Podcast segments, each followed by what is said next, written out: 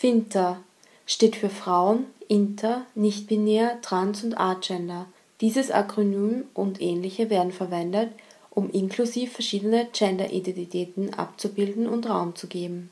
In den letzten Sendungen haben wir euch bereits Inter, Nichtbinär, Trans und Agender vorgestellt. Heute beschäftigen wir uns mit F, das für Frauen steht. Gender-Identität Frau. Was ist eine Frau? Was genau unter der Gender-Identität Frau verstanden wird, ist abhängig von der Perspektive einer Person.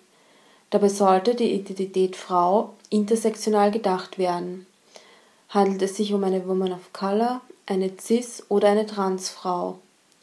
Dies bedeutet, dass Frau aus dem patriarchalen, zweigeschlechtlichen Modell gelöst und als queere Gender-Identität gewertet werden könnte.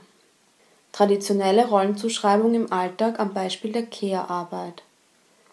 Im gesellschaftlichen Alltag wird eine Frau aber nach wie vor zumeist als eine cis-heterosexuelle weiße Frau dargestellt.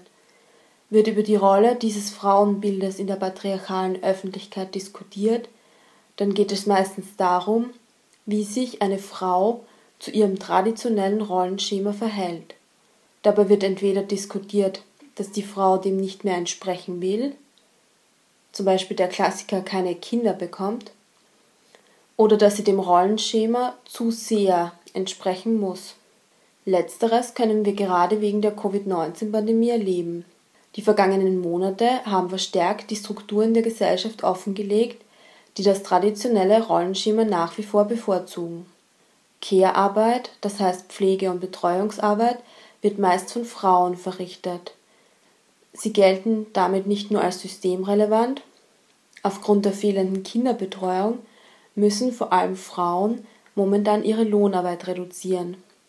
Die Feministin Margarete Stokowski, die über diese Retraditionalisierung der Frauenrolle in ihrer Kolumne spricht, sagt darüber, die Ungleichheiten, die jetzt sichtbarer werden, waren vorher schon da. Diese Ungleichheiten bestehen für Frauen bzw. für als weiblich gelesene Personen nicht nur im Bereich Care-Arbeit. Welche Rollen für Frauen zum Beispiel in Bereichen wie Beruf, Körper, Sexualität in der patriarchalen Gesellschaft zur Verfügung gestellt werden und welche es abseits davon gibt, wären weitere Themen, mit denen Mensch sich anhand der Gender-Identität Frau beschäftigen könnte. Der Alltag im Patriarchat zwingt uns aber nach wie vor, die Gender-Identität Frau in Bezug zu dem traditionellen zweigeschlechtlichen Modell zu diskutieren da die gesellschaftlichen Strukturen dieses in den Vordergrund stellen und bevorzugen